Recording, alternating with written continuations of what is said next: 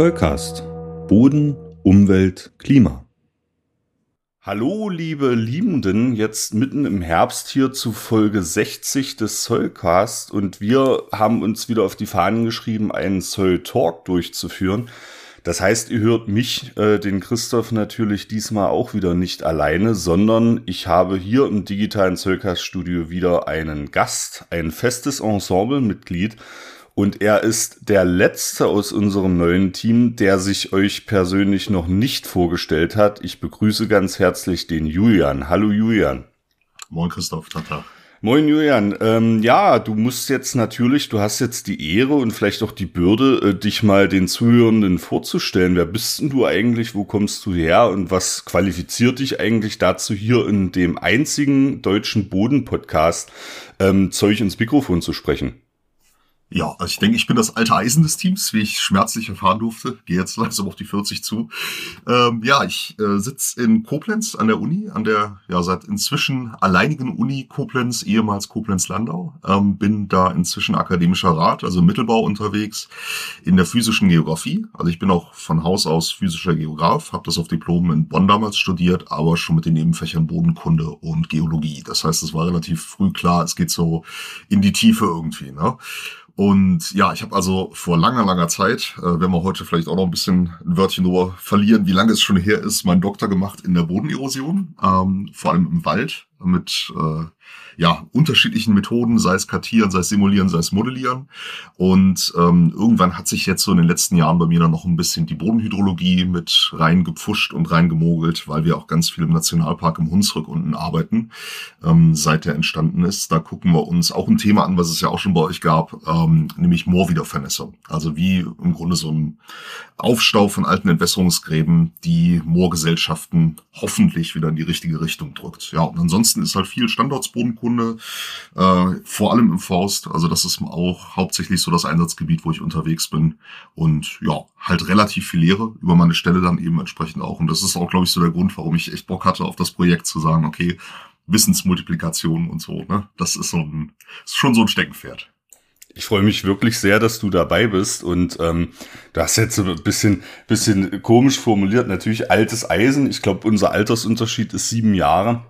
Ja. Das, das, das, das geht noch, aber du bist auf jeden Fall, äh, das muss ich unterstreichen, glaube ich, der erfahrenste von uns allen, ähm, was Bodenthemen angeht, auch was die universitäre Lehre angeht. Und das merkt man auch. Wir haben ja auch gemeinsam schon eine Probefolge aufgenommen, die tatsächlich so reibungslos gelaufen ist, dass ich sage, okay, die liegt jetzt bei uns auf Halde.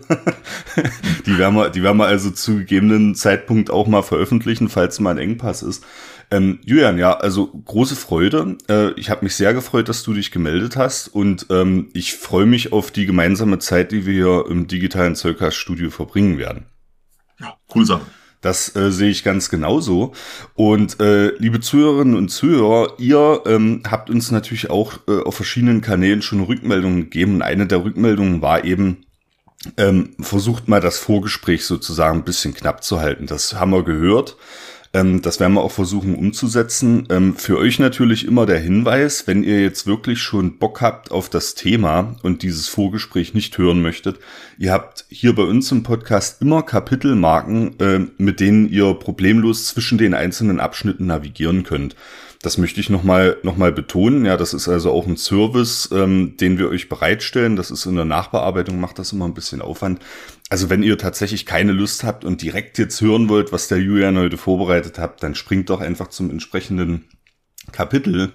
Aber das möchte ich euch nicht empfehlen, denn ich habe äh, eine sehr, sehr interessante Anfrage äh, bekommen und da geht es um Kinder äh, Leute, und das solltet ihr euch wirklich reinziehen, das Biodiversitätszentrum Halle Jena Leipzig, äh, kurz IDIF, sucht nämlich äh, Freiwillige, die Interesse haben, wissenschaftliche Artikel für Kinder aus dem Feld Soil Biodiversity in diverse Sprachen zu übersetzen. Und das ist ja was, was man durchaus mal pushen kann und was ich hier auf jeden Fall noch unterbringen möchte in dieser Folge.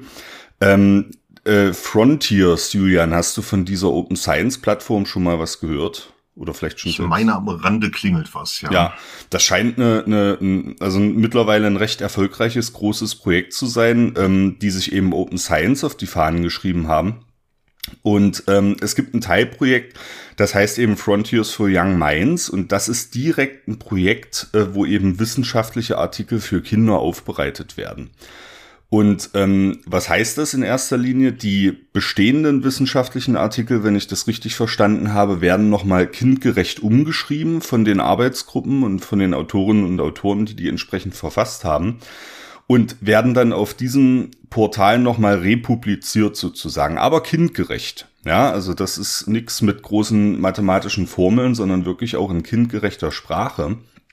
Und weil dieses Projekt äh, kindgerecht natürlich in verschiedenen äh, Sprachkreisen ankommen möchte, haben sie eben angefragt, ob es ähm, Interesse gibt oder Bereitschaft, ehrenamtlich diese kindgerechten Beiträge zu übersetzen. Na, also das auch nochmal, äh, es geht nicht darum, jetzt äh, großes äh, Fach Englisch ähm, runterzubrechen und die Artikel noch selbst kindgerecht zu verfassen. Das ist nicht Inhalt dieser ehrenamtlichen Tätigkeit, sondern ihr bekommt bereits ähm, kindgerecht verfasste Artikel vorgesetzt und solltet die dann entsprechend in verschiedene Sprachen übersetzen. Und ähm, ja, wenn ihr da Interesse dran habt, dann schaut bitte mal in die Shownotes. Äh, da werden natürlich alle Kontaktdaten verlinkt. Ich will nur noch mal die Palette an Sprachen ähm, hier aufführen, die tatsächlich äh, zur Verfügung stehen. Und an dieser Stelle stand in der Folge eine Auflistung der bis zu diesem Zeitpunkt vorhandenen Sprachen. Diese Auflistung verändert sich aber ständig, da quasi durch zusätzliche Bereitschaft von Freiwilligen von außen immer neue Sprachen hinzukommen. Deswegen macht es keinen Sinn, jetzt diese Sprachpalette aufzuzählen. Wenn ihr eine Sprache sprecht, die in der Auflistung bereits vorhanden ist, dann meldet euch gern. Und wenn ihr eine weitere Sprache beisteuern wollt, dann könnt ihr euch bei den Verantwortlichen auch melden. Dann wird sie im aktuellen Kanon ergänzt. So, Julian, jetzt von kindgerecht. Ähm, springen wir jetzt zu einem Thema, weiß ich nicht, äh, ist vielleicht auch ganz kindgerecht, oder? Prasselnde Regentropfen? Äh, also wir, wir waren, als wir selber, weil wir auch damit hier in Koblenz mal gearbeitet haben, man ist tatsächlich immer so das Highlight für Waldwege. Ne? Also wenn dann irgendwie die Sonntagsspaziergänger vorbeikommen, man kriegt von guten Ratschlägen bis hin zu, was macht ihr denn da für, für Unsinn, kriegt man so ungefähr jede Rückmeldung mit. Ne? Ich bin sehr, sehr gespannt, was du äh, vorbereitet hast. Wir haben, ich habe im Vorgespräch, ich lasse mich immer gerne überraschen, Julian. Ich habe nur mal kurz äh, in, in die Studie reingeschaut. Ich wusste dann grob, okay, es geht jetzt um schöne prasselnde Regentropfen. Und mhm. ich bin sehr gespannt, was du als physischer Geograf äh, mir jetzt hier vorbereitet hast und als Thema präsentierst.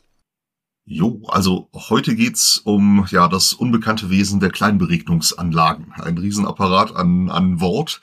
Ähm, und ich habe eine Studie mitgebracht, die ist zugegebenermaßen, hat jetzt schon ihre zehn Jährchen auf dem Buckel, also die ist von 2013, ähm, ist aber nach wie vor, also häufigst zitiert und ein relativ seltenes Ereignis, nämlich dass ganz viele Arbeitsgruppen im Grunde zusammenkommen, ihre Methoden auf einen großen Haufen werfen und mal gegenseitig gucken, wie gut funktionieren die denn so. Ne? Also auch wirklich so ein bisschen aus der eigenen Echokammer raus rauskommen, mal gucken, was machen denn andere Leute so. Und die Methode, die im Grunde sich angeguckt wurde, das war ein äh, Workshop, der stattgefunden hat mit ganz vielen Unis, äh, ausgerichtet von der Uni Trier damals. Ähm, also es gibt Unis aus Spanien, aus den Niederlanden, aus der Schweiz, die halt zusammengekommen sind.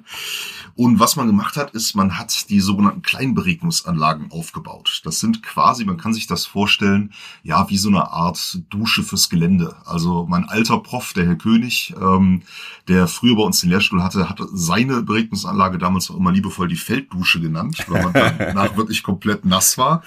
Ähm, ja, es ist im Grunde ein Apparat, der Regen erzeugen soll, um zum Beispiel ja, Fragestellungen Infiltration rauszukriegen, aber vor allem halt auch eben Bodenerosion. Das heißt Partikelbewegung, ähm, ja, letztlich Partikelloslösung, Erosionspotenziale sich anzugucken.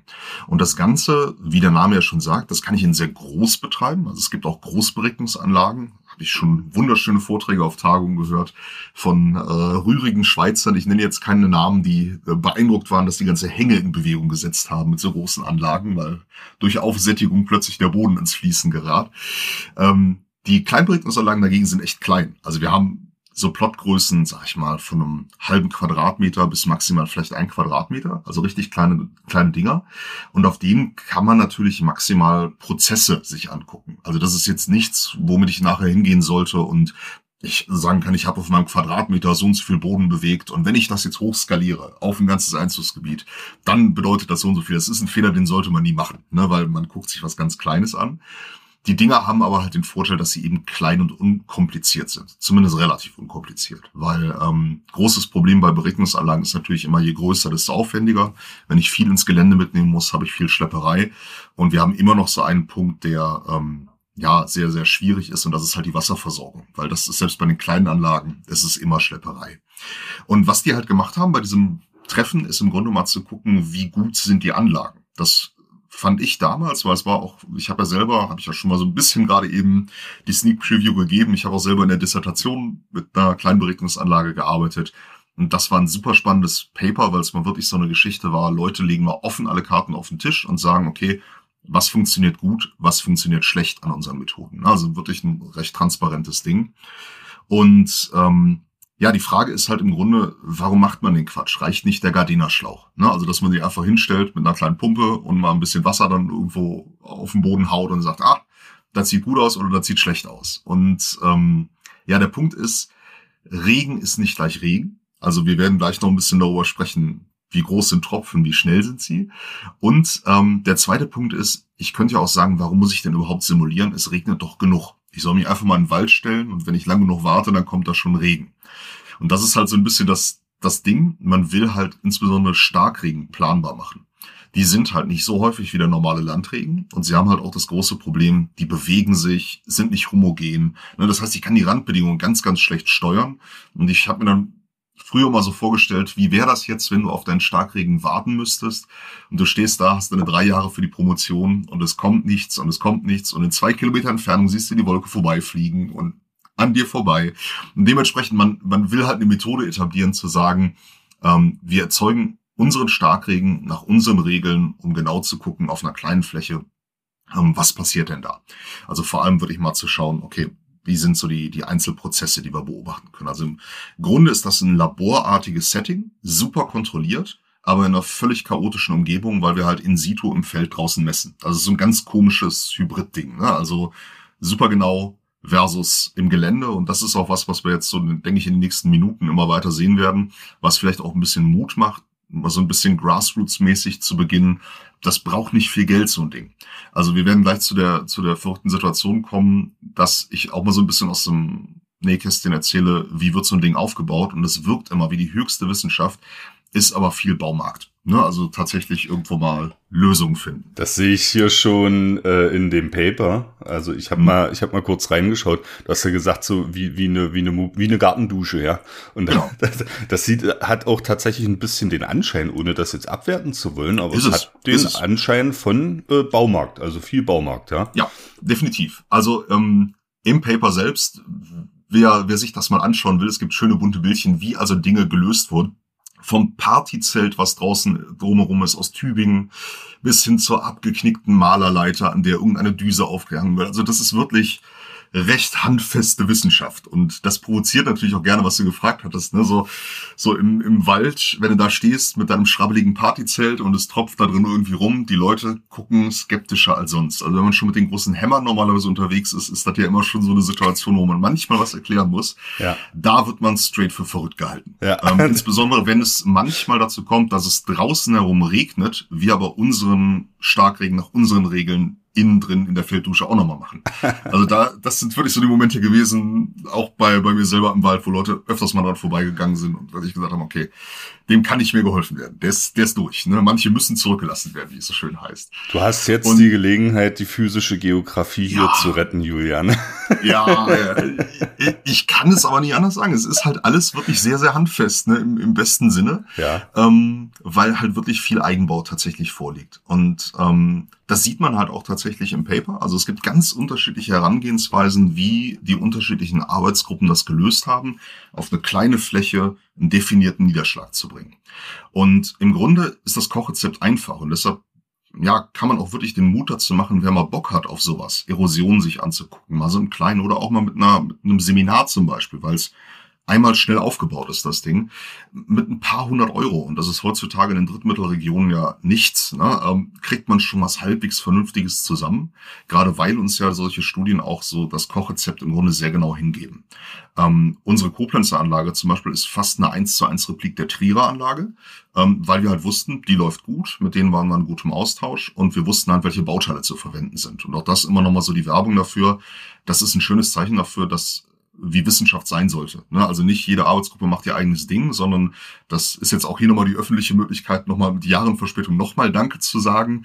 Die Trierer zum Beispiel haben uns so hart unterstützt, zu sagen, okay, ihr habt Bock, so eine Anlage zu bauen, hier sind alle Bauteile, was ihr braucht, nehmt. Ne? Also das war, das war tatsächlich eine schöne Erfahrung, gerade so zu Beginn der wissenschaftlichen Karriere, dass es halt wirklich so auch institutsübergreifend halt wirklich eine ganz gute Teamarbeit war. Ne? Und die auch wirklich froh waren, so ihre Baukonzepte halt auch weiter zu tradieren an andere Universitäten. Genauso sind wir auch schon wieder angefragt worden und haben das auch wieder weitergegeben. Ne? Also das ist halt, man gibt so ein bisschen das gelernte Wissen Stück für Stück weiter und bei jeder Anlage kommt wieder so ein bisschen mehr Wissen dazu, ein bisschen Know-how, wie man, wie man im Grunde was machen kann. Naja, und die, die Frage ist jetzt ja, was muss der Niederschlag können? Warum reicht jetzt nicht die Gardena? Spritze oder ein anderer schöner Hersteller für, für Gartengeräte. Ähm, wir müssen halt gucken, dass die Tropfen echt sind. Und das hört sich auch schon so ein bisschen spinnert an, weil Tropfen könnte ja theoretisch Tropfen sein.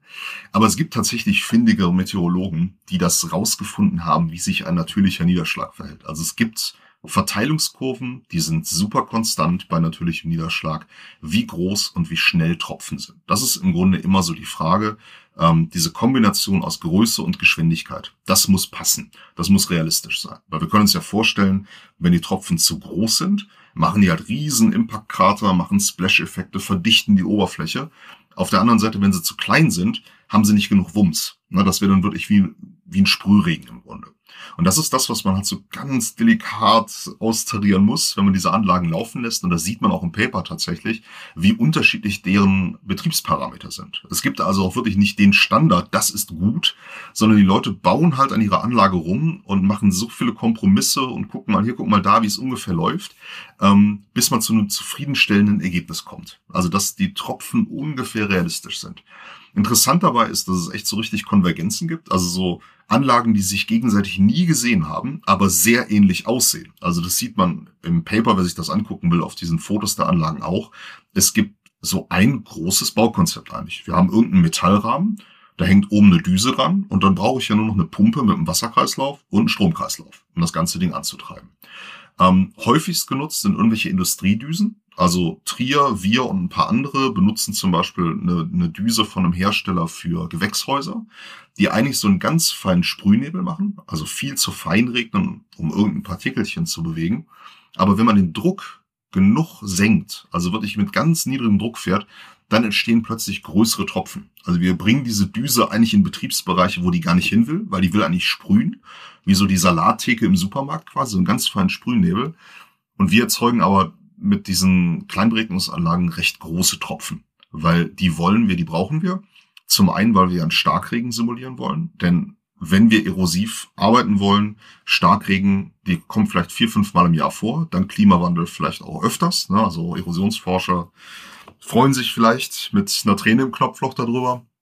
Aber ähm, die machen halt die Hauptleistung der Erosionsereignisse. Das heißt, von so ein bisschen Dauerregen, da bewegt sich nichts. Ich brauche also ein bisschen Gewalt dahinter, ein bisschen Wumms durch den Regen. Und da müssen wir halt auch diese Anlagen letztlich hintreiben. Und der Punkt ist dann, wie gesagt, dass man schauen muss, das sollte realistisch sein. Weil sonst, klar, kann ich einen Eimer Wasser auskippen. Das ist ein Riesentropfen. Der trägt mir das ganze Ding dann einfach ab, den gesamten Versuchsplot, und ich bin auch schlauer. Aber das hat halt nichts damit zu tun, wie es so bei einem Starkregen aussehen würde. Ja, und dann kann man sich natürlich fragen, wie messe ich das denn? Also ich, ich baue jetzt meine Anlage auf, hänge die Düse da auf, lass das mal laufen, es hört sich schön an, es prasselt der Regen, ne, es kommen so Tropfen dann wirklich raus. Und das ist echt eine riesen Herausforderung, vor allem für Forschende vor, sag ich mal, vor 10, 20 Jahren gewesen, wo es noch nicht so viele Möglichkeiten gab. Ähm, die haben sich das Wildeste ausgedacht. Wenn man also frühe Beregner sich anguckt, die so sich auf Tropfenniveau runterlassen und sagen, wir gucken uns das Ding genau an, die haben das teilweise fotografisch gelöst. Und das muss man sich überlegen. Analoge Fotografie, da kommt man nicht mal eben in einer Reihenaufnahme 20 digitale Fotos durchhauen, sondern die haben das Ding wirklich vor so eine schwarze Wand im Grunde aufgebaut, einen ordentlichen Scheinwerfer drauf gejagt, gibt super schöne Paper auch zu gucken und sind mit ihrer Analogkamera, haben auf gut Glück geschossen, entwickelt und dann geguckt, sehe ich einzelne Tropfen. Und das ja auch noch, alles analog, nicht digital irgendwie ausgewertet. Ne? Und versucht auszumessen, was heißt das denn?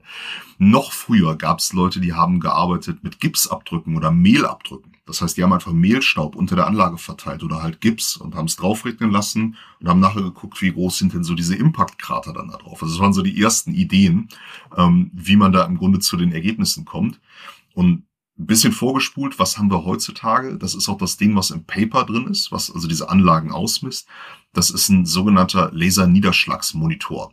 Ähm, das ist ein Teil, was wir halt ganz häufig an großen Wetterstationen auch finden. Das ist nichts anderes als eine Lichtschranke. Das ist ein kleines Gerät mit einer Lichtschranke drin, wo ein Laser rausgeschossen wird. Und es ist in der Lage, in diesem Messbereich ähm, Tropfen zu zählen. Ne? Also alles, was durchgeht, wird nach Größe und Geschwindigkeit gemessen. Und man kriegt nach einem Messintervall bei den Anlagen ähm, kann man den relativ frei einstellen. Kriegt man also so eine, ein Excel-Spreadsheet im Grunde raus mit einer Kreuztabelle drin. So und so viel Tropfen habe ich gezählt, die so groß und so schnell waren. Also über zwei Achsen. Das findet man auch im Paper. Also für jede dieser Anlagen findet man auch diese schönen Excel-Sheets mit den, mit den Tropfen, die gezählt wurden. Und das sind teilweise halt absurd viele. Also die gehen wirklich so mitunter, je nach Messdauer, in die mehreren Zehnertausend Tropfen, die da gezählt werden über so einen Messlauf, wo man halt sieht, ne, das würde mit einer althergebrachten Technik nicht funktionieren, aber heutzutage ist das machbar. Was aber auch das Absurde an der ganzen Situation zeigt, weil wir hatten damals zum Glück auch diesen, diesen Niederschlagsmonitor ausgeliehen bekommen aus Trier, haben inzwischen auch einen eigenen bei uns. Das heißt, ich kann über die Kosten so ein bisschen was sagen. Und dieses kleine Gerät, was im Grunde die ähm, Anlage durchmisst und sagt, wie gut ist die, hat zumindest bei uns im Hause den knapp achtfachen Wert der Anlage selbst. Also man hat quasi für das ähm, Kalibrationstool deutlich mehr gezahlt als für die Anlage selber, was ein krasses Ungleichgewicht ist, was aber auch schön zeigt, dass das so eine schrabbelige Baumarktkiste ist, die ich mit genug Technik vollwerfe, damit sie schöne Ergebnisse produziert. Ne? Also Anlage selber, easy zu bezahlen. Wir haben knapp 500 bezahlt mit allem drum und dran der LNM, man kann die Mathematik machen, deutlich teurer. Ne? Also ja. das, das ist schon mal sehr spannendes da drin, dass wirklich die Kalibration aus einem Baumarktgerät was Wissenschaftliches macht. Und deshalb ist die Kalibration so verflucht teuer. Ne? Und naja, das, das ist halt so der, dieses, ja, wirklich mit Kanonen auf Spatzen schießen im Grunde. Ne? Man hat sein, seine kleine schrabbelige Partyzeltanlage und stellt dann da Messgeräte für wie viel tausend Euro rein, um mal zu gucken, ob der Regen dann realistisch ist. So ist es, aber Wenn, ich, ich, ja. ich, muss, ich muss auch sagen, dass die Ergebnisse, du hast es angesprochen im Paper, das sieht wirklich sehr cool aus, dann dieses Spreadsheet, ja. Ja, also das ist super hast, spannend. Ja, ja, Da, da hast du dann auch eben so bestimmte Häufungen in einem bestimmten Geschwindigkeits- und Durchmesserbereich, wo du dann sagen kannst, okay, das ist so der Fingerprint meiner Anlage sozusagen. Ne? Genau. Hm. Und da siehst du halt auch super spannend, dass es wirklich so, so richtig individuelle Anlagen gibt. Also du könntest, wenn du ein bisschen in der Materie drin bist und vier, fünf Anlagen mal in Publikationen gesehen hast, kannst du wirklich so ein Spreadsheet hinstellen und du weißt ganz genau halt, okay, das ist dieser Fingerabdruck. In dem Sweet Spot arbeitet die gut. Ne? Also es gibt tatsächlich Anlagen, die gut sind für die richtig intensiven Starkregen. Es gibt eher die Anlagen, die über einen längeren Zeitraum mit wassersparenden Methoden halt eben arbeiten. Ähm, das ist schon super spannend zu sehen, wie unterschiedlich, aber doch ähnlich sie sind. Weil eine Sache vereint sie leider. Sie haben alle so ihren, ähm, ja, ihre Hauptproduktion in sehr kleinen, sehr langsamen Tropfen. Also wer in das Paper reinguckt, das sind die dunklen Bereiche in diesen Excel-Spreadsheets, wo halt die höchsten Zahlen da sind. Das wird wie so eine Heatmap im Grunde dargestellt. Und ähm, das ist das Riesenproblem bei den Anlagen. Denn die sind eigentlich alle viel zu gering erosiv. Und das hat einen entscheidenden Grund, der so ein bisschen auch mit Praktikabilität zu tun hat. Die Fallhöhe ist zu gering. Hm. Also die Tropfen legen im besten Falle, also die größten Anlagen, die man so hat, das sind so Amerikaner, die auch im Wald viel beregnen, das ist der Foles, den habe ich mal auch als Zusatzstudie mit dazu gepackt, der leistet sich den Luxus einer 3-Meter-Anlage. Und das ist schon mit Abspannen und befestigen und fertig machen, das ist schon fast nicht mehr Kleinberegnung. Da brauche ich halt einen Tag für, um das Ding sauber aufzustellen. Ähm, und selbst diese drei Meter reichen halt nicht aus, um den Tropfen schnell genug zu machen. Und das ist so das große Ding. Was nämlich erosiv ist beim Regen, ist ja die kinetische Energie des Tropfens. Der schubst ja quasi mit seiner Energie beim Aufschlag die Partikelchen weg. So der erste initiale Kickoff für die Erosion. Und ähm, kinetische Energie ist ja nicht mehr als Masse und Geschwindigkeit. Mehr muss ich nicht reinpacken. Die Masse, die kann ich halbwegs erzeugen. Wenn ich also große Tropfen erzeuge, ist das gut. Die Geschwindigkeit, die kriege ich aber nicht auf terminale Fallgeschwindigkeit. Also das, wie es in der freien Natur wäre. Das Gute ist zumindest, wir nähern uns recht gut dran, weil wir ja keine Freifallgeschwindigkeit haben, sonst würden wir ja von jedem Starkregen erschlagen werden, einfach durch die Tropfen. Die bremsen sich ja auch selber in der freien Natur ab. Die werden platt auf der Unterseite, bremsen ein bisschen, reißen manchmal sogar auseinander, wenn es viel Gegenströmung gibt. Ähm, aber dennoch, sie sind deutlich schneller. Ne? Und das ist so ein bisschen der kleine Fehler, den wir auch sehen in diesen Excel-Spreadsheets. Wer da nämlich reinguckt, sieht so schwarz umrandete Zellen. Das ist die natürliche Verteilung. Also da wollen wir eigentlich sein. Und da sieht man gerade bei den großen Tropfen, die sind zu langsam. Die liegen halt drunter. Und naja, was macht man halt, wenn man das Problem hat? Man dreht die Intensität ein bisschen hoch. Ähm, das sieht man auch teilweise in den Betriebsparametern von den Anlagen hier. Ich kann es aus eigener Erfahrung ein bisschen genauer über die Koblenzer Anlage sagen. Wir haben zum Beispiel eine Intensität immer gefahren oder fahren sie mit unserer Anlage, die ähm, eigentlich höher ist, als wir wollen. Also unsere hat so ein Betriebsparameter 45 Millimeter die Stunde. Das ist schon viel an Intensität. Also das ist ein seltenes Ereignis. Wir haben aber wirklich nur einen Bruchteil der kinetischen Energie die eigentlich ein 45 Millimeter Ereignis erzeugen würde. Und das muss man halt immer so ein bisschen trennen, ähm, weil wenn wir uns auf diesen kleinen Plots die Erosion angucken wollen, passieren ja unterschiedliche Prozesse. Das geht so auch in Richtung der Lehrbuchfolgen, wenn man sich nochmal so überlegt, eine Bodenerosion, woraus besteht die? Wir haben ja diesen Impact, wir haben den Splash, das heißt, dann spritzt erstmal was weg und dann kann ja irgendwann bei Oberflächenabfluss, sei es durch Hortenschen, also dass zu viel Wasser in zu kurzer Zeit kommt, oder eben durch Aufsättigung, ähm, werden der Partikelchen durch fließendes Wasser weggetragen. Und das sind ja zwei unterschiedliche Prozesse. Und da muss man bei den Erosionsergebnissen nachher ziemlich scharf drauf gucken, ähm, weil wir mit der Anlage zuvorderst diesen Splash erzeugen, also diesen auftreffenden Tropfen. Aber weil wir so absurd hohe Intensitäten fahren, sättigen wir sehr schnell den Plot auf. Das heißt, es kommt halt zu fließenden ähm, Bedingungen. Und das kann man nur nähern und versuchen rauszukriegen, weil wir beim Splash unterschätzen, also weil unsere Tropfen zu langsam sind. Die haben also nicht so viel Gewalt, um ein bisschen was loszulösen. Ähm, beim Abfluss allerdings überschätzen, weil wir halt viel mehr Wasser drauf geben, als wir eigentlich wollen. Ne, wie gesagt, bei uns alleine waren es 45 Millimeter die Stunde. Und wenn man teilweise guckt, ähm, was die Anlagen hier an, an Betriebsparametern fahren, sind das teilweise absurd hohe Intensitäten. Also ich muss mal gerade ganz kurz nochmal, da ist die Tabelle gucken die aus Wareningen, die hatte zum Beispiel super hohe Intensitäten, ähm, die man halt einfach als nicht ganz realistisch irgendwo erachten muss. Ne? Aber Herrgott, ne? man versucht halt irgendwie das rauszubekommen, was man, was man haben will. Also Wareningen zum Beispiel fährt mit 360 Millimetern die Stunde. Sowas haben wir noch nicht gesehen in der Wetteraufzeichnung. Okay, ja. Ne, die versuchen dann aber halt auf andere Methode ordentlich Wumms in die kinetische Energie reinzupumpen. Die ist dafür auch die nächste kinetische Energieanlage. Also die hat sich komplett darauf spezialisiert zu sagen, wir ballern auf die Oberfläche. Der Abfluss interessiert uns nicht, wir wollen Gewalt auf das Partikelchen auslösen und das wegbewegen. Und ähm, ja, das ist halt immer so ein bisschen dieser Trade-off, den man machen muss. Ne? Zu sagen, Intensität versus kinetische Energie. Wir wissen immer, der hat zu wenig Wumms, der Tropfen, weil er zu, zu kurz fällt. Ähm, wir müssen aber ein bisschen Intensität erzeugen, um überhaupt große Tropfen hinzubekommen. Das ist immer dieser, dieser Trade-off, der dann halt eben gefahren wird. Und wie das eben gemacht wird, also ist auch wieder ganz, ganz unterschiedlich. Also ähm, ein schönes Beispiel dafür, wie Leute so eine völlig andere Idee hatten, um Tropfen zu erzeugen, waren die Jungs und Mädels aus Cordoba. Deren Anlage, da möchte ich nur noch mal kurz ein Paper darauf hinweisen, die hat einen Propeller eingebaut. Das heißt, da werden, wird Wasser auf den Propeller gesprüht und der Propeller verteilt dann quasi die Tropfen irgendwie. Sind sie auch glücklich mit. Ne? Also man kann da rangehen, wie man will. Also gibt es ganz unterschiedliche Aufbauten. Jo, und das ist im Grunde so die, die, die ganze Geschichte der, der Kleinberegnung an sich, also warum wir das machen, wie das Ding aussieht. Und was ich dann noch wissen muss, ist, wenn ich jetzt weiß, ne, so und so sind die Tropfen, kommt die absolut räudigste Aufgabe, nämlich die, ähm, die räumliche Homogenität. Weil ich will jetzt auch, dass auf meinem Plot an jeder Stelle ungefähr der gleiche Niederschlag an Menge runterkommt.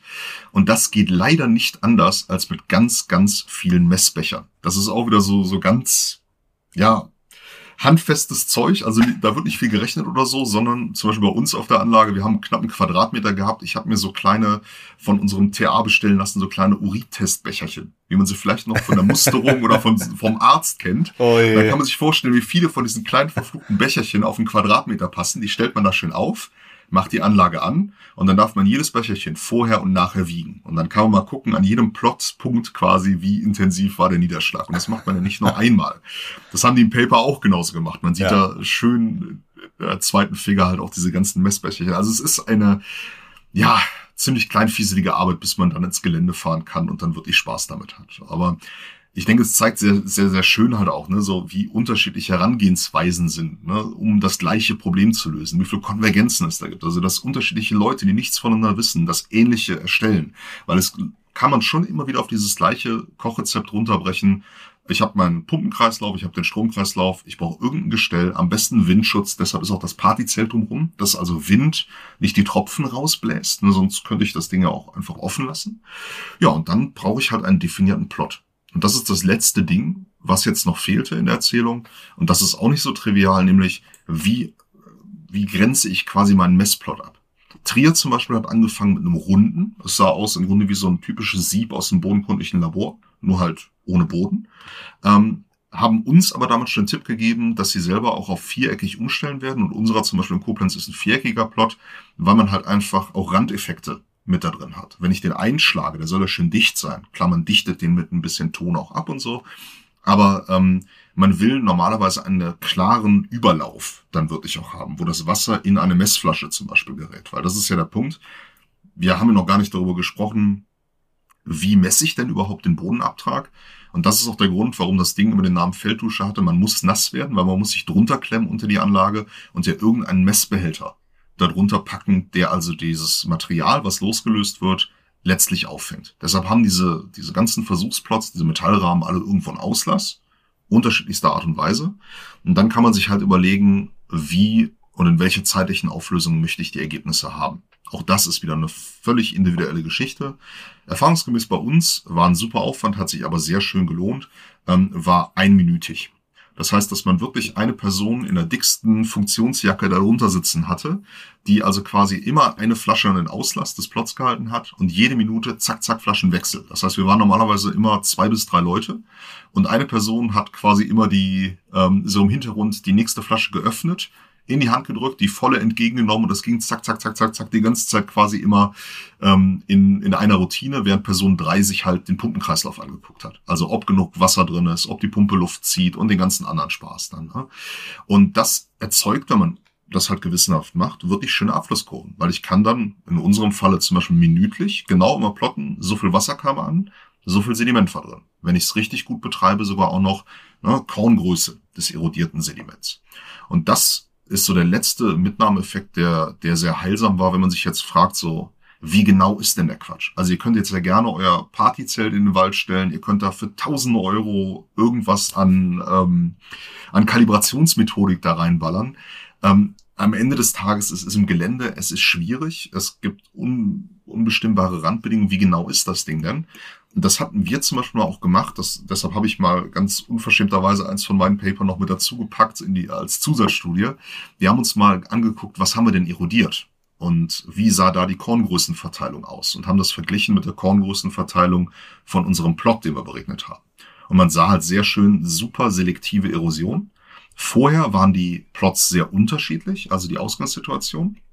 Aber das, was nachher in der Messflasche angekommen ist, war nahezu auch mit einem Schlemmversuch bestätigt. Also nicht nur so Fingerprobe mal ein bisschen geguckt, sondern wirklich mal alles durchgemessen.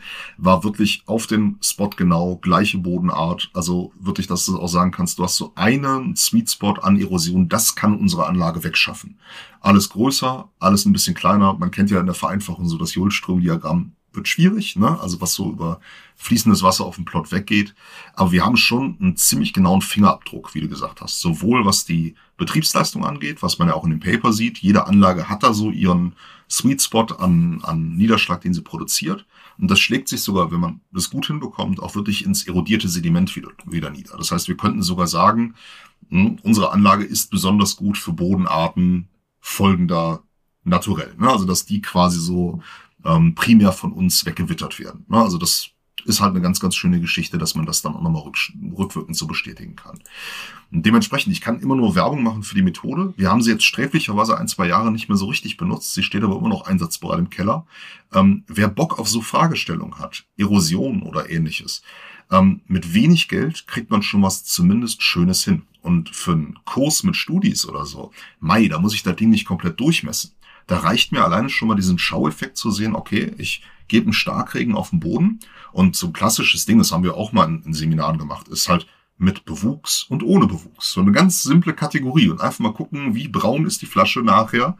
Also wie viel Boden haben wir denn da rausbewegt? Und das kriegt man tatsächlich für echt schmalen Taler, kriegt man zumindest so eine für den Schaueffekt funktionierende Erosionsanlage kriegt man da ganz gut hin. Weswegen ich da durchaus Werbung machen kann, weil viele denken ja auch, ne, also Wissenschaft ist immer so teuer, teuer, teuer. Klar, wenn ich die Laborprospekte aufschlage, es ist teuer. Aber manchmal liegt das Wohl und Wehe halt auch im Baumarkt. Ne? Also wie gesagt, unsere Anlage, ein paar Aluprofile, die Düse war mit das teuerste, weil das halt so eine Industriedüse ist. Aber wir haben knapp unter 500 damals bezahlt. Also das ist wirklich machbare Wissenschaft, ohne jetzt ein riesen Drittmittelprojekt damit anschieben zu müssen. Ähm, und erzeugt zumindest, sag ich mal, für den Schaueffekt oder für fürs Learning, dass man mal wirklich gesehen hat, wie das funktioniert, wirklich schöne Ergebnisse. Und ist schnell aufgebaut, schnell abgebaut. Das Einzige, dem man sich halt klar sein muss. Und da danke ich auch heute nochmal, das ist eine schöne Stelle, nochmal Danke zu sagen, unserem TA, der halt immer schön mit das Wasser geschleppt hat. Das ist so das einzige Ding. Man muss nur im Gelände gucken, wie komme ich ans Wasser ran. Wer da wissen will, wie viel schluckt die so, die Trierer und unsere Anlage waren da sehr ähnlich, ungefähr ein Liter pro Minute. Und da kann man sich also vorstellen, ne, also man muss einiges mitnehmen. Wir hatten immer so 180 Liter meistens mit. Das waren lange Arme und nachher dicke Arme, die man dann hatte nach der Dis. Aber wenn man das Problem irgendwie gelöst bekommt, ne, sei es durch einen Bach, ne, der einfach nebenher irgendwo fließt, die Anlagen sind innerhalb von einer Viertelstunde sind die aufgebaut und machen dann auch tatsächlich ganz schöne Ergebnisse. Und ich denke auch so diese breite Palette, die man da jetzt im Paper gesehen hat, zeigt ja auch, da gibt's kein richtig und kein falsch. Ne? Und da gibt's auch Fehler, die passieren. Also das ist auch ein ganz wichtiger Punkt. Ähm, einfach die Demut haben zu sagen, es wird nicht alles perfekt laufen. Weil das ist auch was, was ich durch den Einsatz von diesen Anlagen manches Mal härter gelernt habe, als ich eigentlich wollte, weil man natürlich in so einem Forschungsprojekt oder eine DIS und vielleicht so bei den Zuhörenden ist es jetzt auch so der Punkt. Einige stehen vielleicht in der DIS und verzweifeln gerade in irgendwelchen Gelände, Geländeaufbauten, die nicht perfekt messen. Und ja, den Mut kann man machen. Es ist selten so, dass irgendwas perfekt läuft. Ne? Und auch gerade bei diesen Anlagen oder wenn man halt mit, mit sowas im Gelände arbeitet, das ist halt Gelände. Das ist natürlich jetzt, der alte Mann sitzt am Feuer und erzählt vom Krieg von vor zehn Jahren. Ne? Also ich bin, ich bin jetzt entspannt und sag, ja, hättest du dir mal nicht so viel Stress damals im Wald gemacht. Natürlich ist man damals mit Fristvertrag und Dissertation, man hat Druck ohne Ende, das ist ganz klar. Ähm, aber Gelassenheit erzeugt dann manchmal auch ein bisschen was. Das ist halt auch was. Das muss, muss man, glaube ich, auf die harte Tour einfach lernen. Ähm, aber da kann ich schon mal den Mut machen, keine dieser Anlagen wird da lege ich meine Hand für ins Feuer, problemlos geklappt haben. Jedes Mal. Also man hat so viel Ausschuss, so viel, wo man merkt, oh, da ist wieder irgendwas, was nicht sauber gelaufen ist oder so. Und mit ein bisschen Pragmatismus ne, kommt man da relativ weit. Wir sind ja nicht im Labor, das ist ja das Schöne an unserer Disziplin, dass wir sehr häufig, sehr, sehr oft auch draußen sind mit unseren, mit unseren Geschichten. Und inzwischen habe ich halt auch den Pragmatismus, was draußen stattfindet, kann fehlerhaft sein, weil wir einfach nicht alle Randbedingungen steuern und äh, moderieren können. Man sollte das natürlich immer versuchen, das als Ziel zu haben, also nicht so als, ja, sag ich mal, Anspruch nehmen, ja, wird ja eh nicht genau sein, also machen wir nur so auf, auf Standgas das Ganze. Ähm, aber wenn mal was passiert, mit Pragmatismus versuchen daraus zu lernen, vielleicht auch zu erklären, wenn es unbedingt in eine Studie mit rein muss. Auch das ist ja was, was sich in den letzten Jahren deutlich geändert hat, dass sowas wie eine Methodenkritik inzwischen ja auch gern gesehen und erlaubt ist. Na, dass man auch wirklich sagt, okay, da sind Potenziale, da müssen wir noch nachlegen. Und ich denke, das zeigt auch das Paper, was ich noch ausgesucht habe, relativ schön, weil wir da genau auch hinguckt gerade mit diesen Messbecher-Geschichten, ne? also die sind teilweise absurd links, rechts abgewichen, die Anlagen hatten so irgendwo hinten rechts in der Ecke regnet es fünfmal mehr als unten links. Herrgott, es ist publiziert und man kann halt einfach sagen, unsere Anlage kann das nicht besser. Wir tun unser Bestes, es gut hinzubekommen, aber es wird halt immer Momente geben, die ja, sag ich mal, die Planbarkeit sprengen. Gerade im Gelände ist es ganz häufig der Fall. Und ich glaube, wenn wir so eine Sache aus diesen ganz unterschiedlichen Ansätzen auch mitnehmen können, ist es auch wirklich dieses so, ja, lebt mit der Ungewissheit. Ne? Also gerade wenn, wenn man im Gelände halt arbeitet, ähm, sich nicht zu viel Stress machen. Der Anspruch sollte natürlich immer der sein, dass es perfekt klappt, aber es ist kein Weltuntergang, wenn es halt, sag ich mal, pragmatisch zu erklären ist, dass manche Dinge in einer In-Situ-Situation, die eben nicht im kontrollierten Labor ist, ja, die kann auch mal nicht 100% laufen. Wenn ich es erklären kann, dann ist es Wissenschaft. Ne? Weil es wäre eher unwissenschaftlich, immer nur zu sagen, es hat alles hundertprozentig geklappt. Das würde ich heutzutage eher als skeptisch sehen, ne? als jemand, der sagt, okay, bei vier, fünf Versuchen waren die und die Fehler, wir haben dann Folgendes abgestellt. Und genauso geht ja auch dieses Paper rein, dass man wirklich sagt, wir stellen mal alle Anlagen nebeneinander, gucken uns die an und lernen gegeneinander so ein bisschen, was funktioniert gut, was funktioniert schlecht bei den Aufbauten. Das finde ich sehr, also da hast du ein, ein richtig tolles Fazit gezogen. Und ähm, für mich auch interessant. Also ich habe jetzt zwischendurch immer mal ein bisschen geschmunzelt, weil ich mir wirklich so vorgestellt habe, wie ihr mit eurer Anlage zu dritt hast du ja gesagt.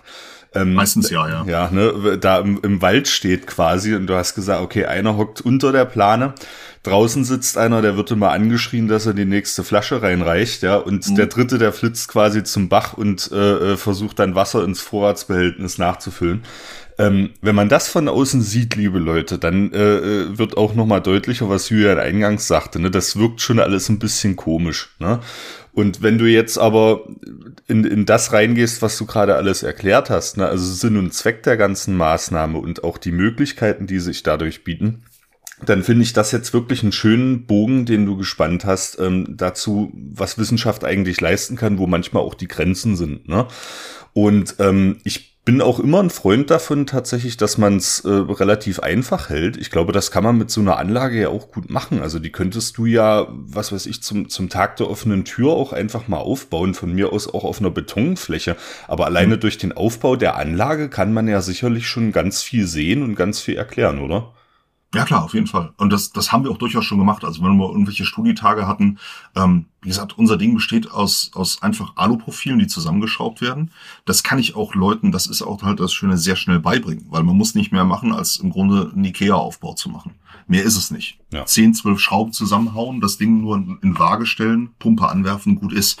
Na, also das, das ist tatsächlich, ein, deshalb mache ich auch gerne Werbung für diese Methode, weil es halt wirklich was ist, was man sehr leicht erreichen kann, was ja auch ganz häufig, es gibt ja auch immer wieder im Netz, findet man ja so Aufbauten, was weiß ich, aus Grundschulen, wenn dann irgendwelche halb aufgeschnittenen Wasserflaschen genutzt werden mit ein bisschen Pflanze drin oder keiner Pflanze und man kippt mal Wasser drüber und guckt.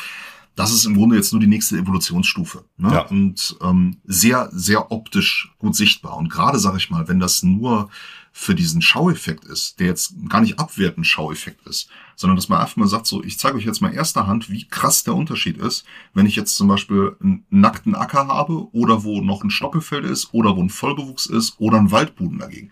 Man sieht, wie viel schluckt der Boden. Man sieht, was kommt an Wasser raus. Man sieht, welche Farbe hat das Wasser. Da muss ich noch gar nicht irgendwie das Ding über einen Schlemmversuch jagen oder mal gucken, wie viel und rauswiegen und trocknen, sondern einfach nur rein optisch, dass man mal die vier, fünf Flaschen da hinstellt und sagt, so Leute, das ist der Unterschied zwischen Bodenbedeckung und nicht. Ne? Menge, Farbe, das ist so optisch so klar. Ähm, das kriegt man, und da, Herrgott, könnte man theoretisch das auch mit, mit einem Wasserschlauch dann tatsächlich einfach mal machen. Aber es ist ein wunderbar optisches Mittel, um, sag ich mal, nicht nur auch im Studiekontext, sondern halt auch, sag ich mal, in der, in der Beratung von Land- und Forstwirten zum Beispiel zu sagen, hier, guck mal an, euer, eure Fahrspur, das ist ja so mein Steckenpferd gewesen in der DIS, ähm, war ja Befahrung im Wald. Was macht das mit dem Boden? Kommt mehr Abfluss raus? Wird dadurch Erosion getriggert?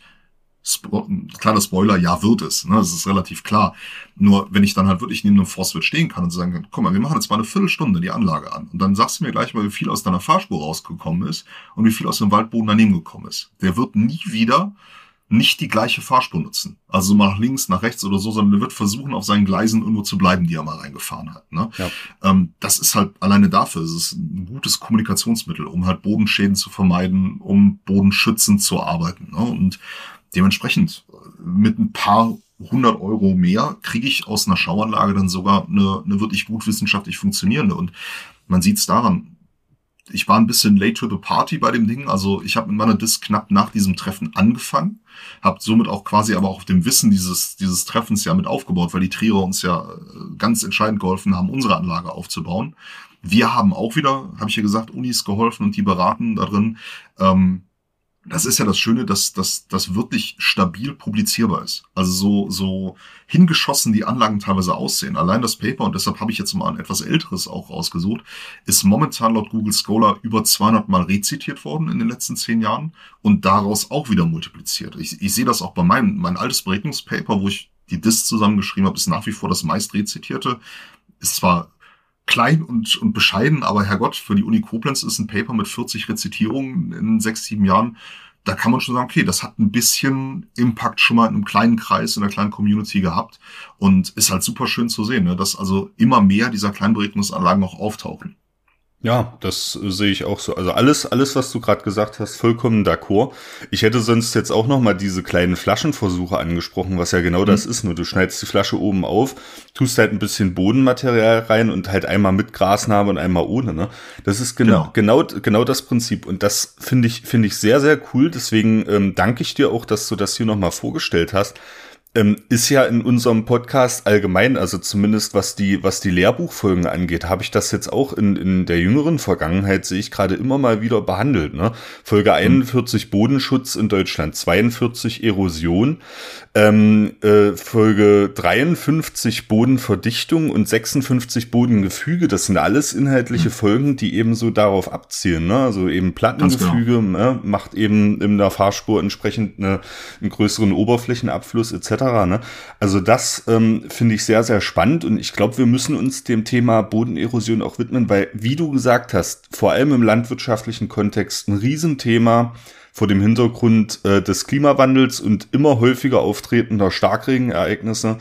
Das ist einfach ein Ding und ähm, ich glaube, die, in der Landwirtschaft tut sich gerade eine ganze Menge. Also Landwirte erkennen mehr und mehr, dass sie eben äh, in der Bodenbearbeitung vor allem ähm, was verändern müssen. Ne? Stichwort No-Till äh, und Zwischenfrüchte und so weiter. Aber ich glaube, wo gerade noch so ein, so ein wichtiger Prozess am Laufen ist, ist eben, dass sie Präventivmaßnahmen auch einleiten müssen zum, zum Erosionsschutz, also wirklich vorbeugende Maßnahmen, auch wenn konkret noch gar kein Ereignis äh, stattgefunden hat. Und ich glaube, die Auswirkungen von Starkregenereignissen lassen sich dann mit solchen einfachen Methoden auch an Ort und Stelle vielleicht noch besser zeigen, verdeutlichen im Experiment, als man das jetzt mit irgendwelchen Modellierungen und irgendwelchen komischen Karten machen kann, äh, wo die Leute dann sagen, ja, also passt mal auf, ihr mit euren Modellen ist ja auch bei Klimamodellen immer die Sache. Ne? Also du kannst in der ja. Wissenschaft ähm, äh, gut belegte, gut validierte Modelle den Leuten zeigen, da sagen ja gut, äh, habe ich keine Ahnung von.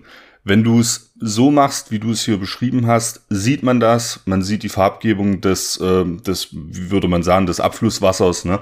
Und äh, man kann direkt auch mechanische Messungen vor, vollführen. Und das ist, glaube ich, was, was dann mehr überzeugt. Ja, also das. Ja, das, was du sagst, ist ja auch genau der Punkt. Stichwort Modelle. Das hm. ist, ähm, was, was wir auch dann in Koblenz daraus entwickelt haben ein weiterer schöner Nutzen eben dieser Anlagen ist, ich kann aufgrund dieser Mobilität und des schnellen Aufbaus, kann ich ein hohes N erzeugen, also wirklich häufig irgendwelche Flächenkategorien beregnen. Und das habe ich dann tatsächlich gemacht. Ich habe mir eigene C-Faktoren für die ABAP mal gearbeitet aus mhm. den Beregnungsversuchen. Dass ich also gesagt habe, gemessen an Benchmark-Tests auf einem Acker, ne, wie viel stärker, wie viel schwächer war denn die Fahrspur im Wald, war der Wald selber und habe daraus dann eben auch mal eine Modellierung dann im Einzugsgebiet gemacht. Also dafür sind die Anlagen auch super.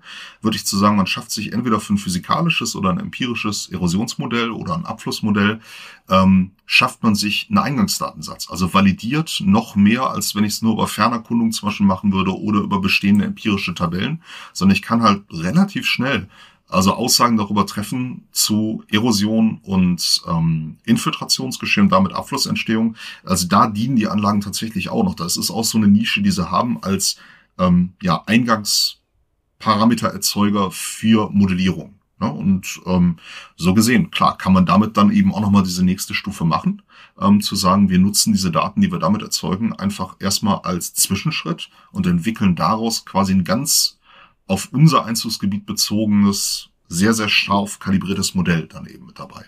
Und Thema Klimawandel ist es ja, wie du schon gesagt hast, ne, wir haben eine Häufung an Starkregen. Und das war tatsächlich auch überhaupt die Überlegung, warum wir zum Beispiel in Koblenz angefangen haben, ähm, im Wald auch zu arbeiten mit, ähm, woraus also auch meine Dis dann entstanden ist damals, ähm, war das plötzlich bei den Starkregen, dass Waldgebiete angefangen haben rauszupumpen. Also wir hatten dann X 2016 zum Beispiel war auch so ein, so ein böser Sommer in Rheinland-Pfalz, wo halt relativ viele Starkregen waren und ganz plötzlich viele Ortschaften Probleme bekommen haben, weil Wasser aus dem Wald kam.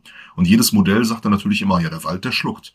Da kommt nichts raus. Ne? Bis man dann aber halt mal wirklich so eins und eins zusammengezählt hat und diese verdichteten Fahrwege mal zusammengenommen hat. Ne? Und gesehen hat, okay, da sind Teilflächen, die kriegen das Wasser nicht mehr verarbeitet, führen es also ab und die sind auch noch im Grunde wie so ein Flusssystem, laufen die alle zusammen auf den Hauptweg und der Hauptweg läuft ins Dorf. Ja, und schon kriege ich Probleme aus Flächen, die halt vorher ja im Grunde sich nie geregt haben, dank oder wegen des Klimawandels, aber ganz plötzlich, weil die Häufung und die Taktung immer höher wird und der Boden vorgesättigt ist, vielleicht durch ein Vorereignis, komme ich also ganz plötzlich in die, in die gefährliche Situation, dass selbst so Flächen, die ich eigentlich in einem Modell als ungefährlich erachten würde, plötzlich gefährlich werden aber eben weil es so ganz kleine Teileinheiten sind, wie so Fahrwege, Rückegassen und sonstiges, die ja dann aber in Summation eine Gefahr erzeugen. Und da kannst du natürlich ganz punktuell mit so einer Kleinberegnungsanlage rein und sagen, okay, wir messen mal eure Fahrwege durch. Wie schlimm steht's denn um die? Ne? Also wie viel Wasser können die ab, bevor die Oberflächenabfluss produzieren? Und dann kann man halt schon strategisch Abschläge oder irgendwelche Quergräben halt mal reinziehen, um zu sagen, wir leiten das Wasser zumindest wieder in eine unbeeinflusste Waldfläche rein, die halt ein bisschen noch aufnehmen kann. Das finde ich mega abgefahren. Also vielen, vielen Dank. Äh, ich lege mir das Paper äh, Isolo und ALI äh, 2013, was du hier vorgestellt hast, auf jeden Fall auch ähm, in meinen Zotero-Ordner. Ich habe so ein Zotero-Projekt ähm, angelegt, wo ich mir so Paper ablege, die für mich auch sehr eingängig waren, wo man so bestimmte, mhm. so bestimmte ganz basale äh, Informationen rauslesen kann. Das finde ich mega interessant. Ähm, ich ich habe jetzt eine ganze Menge gelernt über Kleinberegnungsanlagen, ähm, vor allem über die Tropfengröße und Tropfengeschwindigkeit, die sie erzeugen können, darüber, wie man solche Anlagen äh, kalibriert, äh, was solche Anlagen überschätzen und unterschätzen können. Ähm, und natürlich über räum räumliche Homogenitäten oder Inhomogenitäten und natürlich Rahmenhandlungen über den Sinn und Zweck solcher Anlagen und über die Öffentlichkeitswirkung. Julian, vielen lieben Dank dafür. Ähm, wie gesagt, das Paper findet ihr natürlich in den Shownotes und du hast noch drei Paper ergänzt, sozusagen zwei von dir ähm, aus, den, aus den Jahren 2016 und 2017, die natürlich auch ergänzt werden und dann noch eins von Volz und Kollegen aus dem Jahr 2009. Ähm, das findet sich natürlich auch in den Shownotes unter dieser Folge wieder. Und dazu werde ich auch nochmal die inhaltlichen Lehrbuchfolgen packen, äh, die sich schon am Rande mit Bodenerosion beschäftigen. Ähm, ganz einfach, weil ich es wichtig finde, falls ihr jetzt äh, diese Folge hört und sagt, okay, an der einen oder anderen Stelle bin ich jetzt nicht ganz mitgekommen und so, zieht euch gern nochmal die Lehrbuchfolgen rein. Dann habt ihr eine, eine, eine solide Grundlage, um sozusagen auch nochmal mit einzusteigen. Das alles findet ihr unter dieser Folge.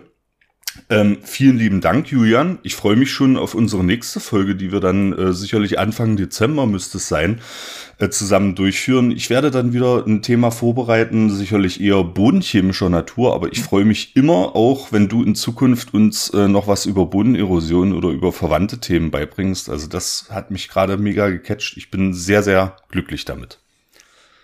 Freut mich. Ja, das, äh, also du hast dein Ziel heute, wir nehmen Sonntag auf, äh, hast du erreicht. Ähm, ihr da draußen, wenn ihr äh, euch als Ziel gesetzt habt, uns jetzt noch Fragen oder Anmerkungen zu dieser Folge oder natürlich auch zu allen anderen Folgen zukommen zu lassen, dann wendet euch immer vertrauensvoll an die E-Mail-Adresse eurer Wahl, info.zollcast.de. Ähm, ich leite auch alle Anfragen, die jetzt die Leute persönlich betreffen, natürlich an die entsprechenden Leute weiter. Ähm, darüber hinaus findet ihr uns auf den sozialen Medien X noch, muss ich sagen. Ähm, das wird sicherlich bald auch abgestellt, weil diese Plattform einfach nicht mehr tragbar ist. Aber ihr findet uns noch auf X, äh, ihr findet uns auf Instagram und Facebook. Auch da könnt ihr diesem Podcast ähm, Informationen zukommen lassen und wir freuen uns natürlich auch über Likes und Follows. Ähm, ja, und dann bleibt mir eigentlich nichts anderes zu sagen, als äh, euch eine schöne Zeit zu wünschen bis zur nächsten Folge. Und Julian, äh, ich überlasse dir jetzt die letzten Worte für diese tolle Folge. Ja, dann bedanke ich mich auch erstmal. Ich freue mich auch auf die kommenden Sachen. Das ist jetzt, wie gesagt, eine, eine wilde Reise, die, glaube ich, jetzt loslegt mit dem größeren Team. Und ja, ich hoffe, ich habe einigen Leuten zumindest ein bisschen Lust drauf gemacht, vielleicht mal selber in den Baumarkt zu fahren, ein bisschen was zusammenzuhauen. Und ja, dann denke ich, sehen wir uns dann bei der nächsten Folge. Tschüss. Tschüss. Der Sollcast ist für euch kostenlos und das soll auch so bleiben. Ihr könnt uns dabei helfen. Zum Beispiel durch eine kleine Überweisung auf das Geschäftskonto oder via PayPal. Wie das genau funktioniert, seht ihr auf solcast.de unter dem Punkt Unterstützen. Das Geld wird für die digitale Infrastruktur verwendet und darüber hinaus in Technik investiert. Vielen Dank für eure Unterstützung.